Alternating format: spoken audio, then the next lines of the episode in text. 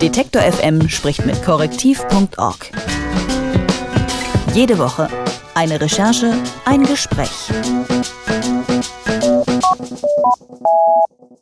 Ein großer Teil des Obstes, das es in deutschen Supermärkten zu kaufen gibt, kommt von spanischen Farmen. Die Arbeitsbedingungen auf diesen Farmen gelten schon generell als höchst problematisch.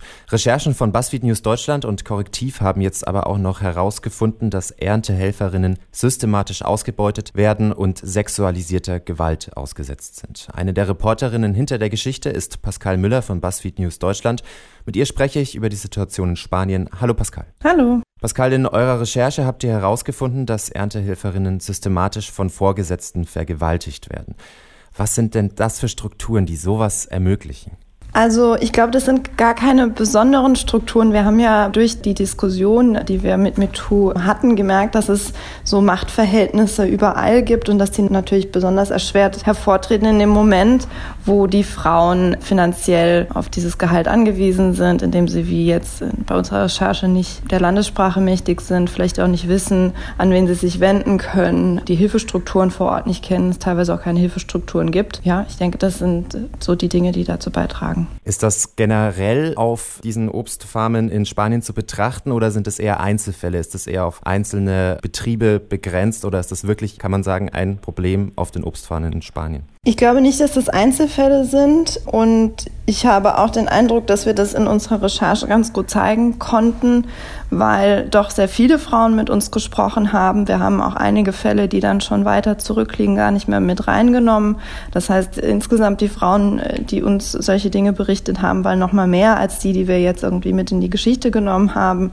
Und viele der Frauen haben auch auf mehreren Farmen gearbeitet. Von daher hatten wir nicht den Eindruck, dass es hierbei irgendwie um isolierte Dinge geht, sondern wir hatten das Gefühl, das ist schon etwas, das wirklich ein flächendeckendes Problem ist. Gibt es denn irgendein Auskommen für diese Frauen? Also können die sich da an irgendjemanden wenden? Gibt es Unterstützung vor Ort? Es gäbe eigentlich Organisationen, die dafür zuständig sind, auch Frauenrechtsorganisationen vor Ort. Die Frauen, mit denen wir jetzt für die Recherche gesprochen haben, haben uns gesagt, dass sie entweder gar keinen Besuch von diesen Organisationen bekommen haben in der Zeit, in der sie in Spanien waren, oder dass diese Besuche eben stattgefunden haben, während Vorgesetzte anwesend waren, teilweise eben auch dann die mutmaßlichen Missbrauchstäter oder Vergewaltiger anwesend waren. Das heißt, es hat für die eigentlich kein, keine Möglichkeit gegeben, sich da vertrauensvoll an eine Frauenorganisation zu wenden. Teilweise ist es auch so, dass die Frauen aus der ländlichen Gebieten in Marokko kommen und natürlich kein Spanisch sprechen, aber teilweise auch kein, ich sag mal so, kein Hocharabisch sprechen. Das heißt, wenn man da jetzt einfach irgendjemanden mitnimmt, der Arabisch spricht und nicht den Dialekt der Frauen, dann gibt es auch kein großes Vertrauen, sich da offen zu unterhalten. Aber ist das dann den Frauenorganisationen in Spanien nicht bewusst, dass die Frauen eigentlich schon mit ihnen sprechen wollen würden? Aber es ist ja eigentlich klar, wenn da der Vorgesetzte drin sitzt, dass dann hier keiner frei von der Leber spricht. Also es müssten doch eigentlich auch die Organisationen da wissen um dieses Problem, oder? Ja, das ist eine gute Frage. Also ich meine, ich, wir haben diese Fragen natürlich auch an die Organisationen gestellt und da hat man uns gesagt, dass es keine Probleme gibt und dass man von diesen Problemen noch nie gehört hat. Also von daher kann ich, ich kann schlecht sagen, was, was die wissen müssten. Was ich sagen kann, ist das, was die Frauen uns erzählt haben, was wir auch anderweitig nachrecherchiert haben. Wir haben ja nicht nur die Aussagen der Frauen, sondern auch Anzeigen und Krankenhausberichte und ja, was dann die Organisationen vor Ort daraus machen. Das ist so ein bisschen deren Sache. Es hat mich natürlich verwundert, dass man da relativ unsensibel war, würde ich mal so sagen. Es gibt auch Organisationen für Migranten. Da gibt es dann aber irgendwie gar keine speziellen Angebote für Frauen. Also es gibt schon Organisationen, die möglicherweise was tun könnten, aber die eben so ganz speziell auf dieses Thema sexualisierte Gewalt irgendwie keinen Fokus legen bisher. Jetzt gehören diese Farmen in Spanien zu Handelsorganisationen und beliefern letztlich auch unsere deutschen Supermärkte. Haben denn die Unternehmen auf diese Vorwürfe reagiert? Ja, also Lidl hat darauf reagiert und hat uns in einer Stellungnahme gesagt, dass sie natürlich solche Dinge verurteilen, sind aber auch jetzt nicht konkret darauf eingegangen, dass sie sich jetzt für diese konkreten Fälle verantwortlich sehen. Genau, und wir haben eben eine Rückmeldung bekommen von Global Gap. Das ist ein sehr großes Unternehmen, die zertifizieren Lebensmittel, die gesagt haben, dass sie eine Untersuchung einleiten werden und die Vorwürfe prüfen möchten, ganz speziell in der Region Huelva in Spanien. Das ist ja wenigstens schon mal ein kleiner Schritt. Die spanische Regierung, wie verhält die sich denn zu dieser Problematik? Schweigt das einfach weg oder interessiert die das nicht oder werden die jetzt auch ein bisschen sensibler? Von denen haben wir gar keine Antwort erhalten. Wir waren ja lange Wochen da vor Ort, anderthalb Monate fast, und haben regelmäßig da angefragt, äh, bei der, auch der, bei der Regionalverwaltung, beim Zuständigen für Landwirtschaft in der Region, in auch der Landwirtschaftsministerium für, in Andalusien. Und wir haben da keine Antworten erhalten. Deswegen kann ich dazu relativ wenig sagen, außer es scheint jetzt nicht auf sehr großes Interesse zu stoßen dort. Also keine Antwort ist ja auch eine Antwort in dem Fall. Ihr habt mit betroffenen Frauen gesprochen. Du hast gerade im Interview schon erwähnt, dass es generell auch Sprachbarrieren gibt und dass dieses Problem eigentlich überhaupt nicht so bekannt war davor. Wie seid ihr denn überhaupt zu euren Kontakten gekommen? Wie habt ihr mit diesen Menschen geredet? Und wo konnten die Gespräche überhaupt stattfinden?